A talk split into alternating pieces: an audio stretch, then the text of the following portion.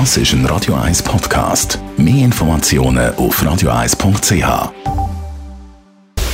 Radio 1 Anti-Aging Lifestyle Academy. Präsentiert von Preta Botte, Ihre Experte für Beauty und Anti-Aging-Medizin in Horge, Talwil und Zürich-Rennweg.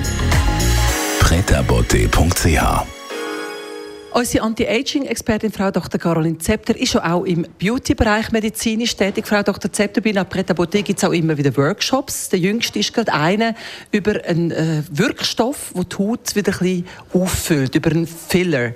Um was geht es da genau? Es geht eben darum, dass es eine Substanz ist, die nicht nur als Filler wirkt. Filler, das kennen wir von der Hyaluronsäure, machen Volumen. Manchmal ist es aber gar nicht wirklich Volumen, was man braucht, sondern mehr Festigkeit der Haut. Es gibt also zweierlei Arten, um seine Haut wieder ein bisschen auffüllen, ja, wenn sie an Spannkraft und Dicke verloren hat. Eines ist die Hyaluronsäure und das andere ist eben das Radius, das Sie heute vorstellen.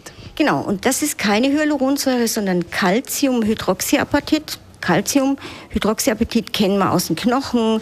Es ist eine Struktur, die der Körper kennt. Wenn wir sie aber in die Haut platzieren, dann wirkt sie natürlich wie so ein kleiner Fremdkörper. Wir stacheln die Haut an, diesen Fremdkörper mit äh, Kollagenfasern zu umhüllen sozusagen. Der, der, das Calciumhydroxyapatit wird dann über die Zeit abgebaut, aber die Kollagenfasern bleiben und die Haut wird einfach straffer.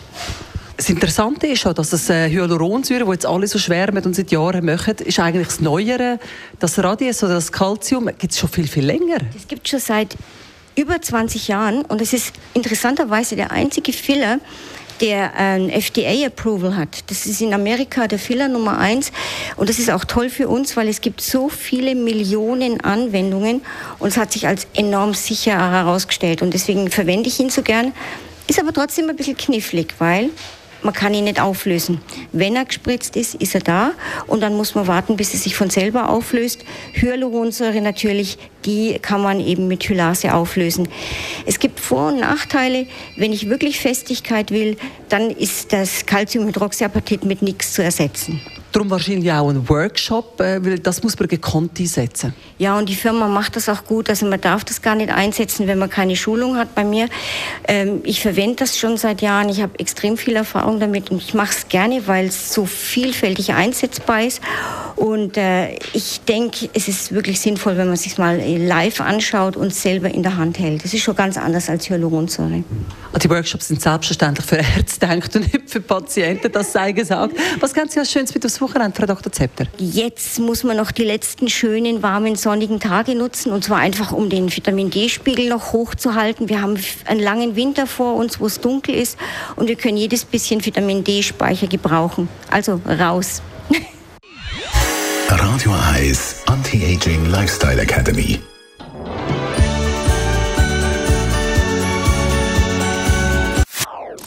Das ist ein Radio 1 Podcast. Mehr Informationen auf radio1.ch.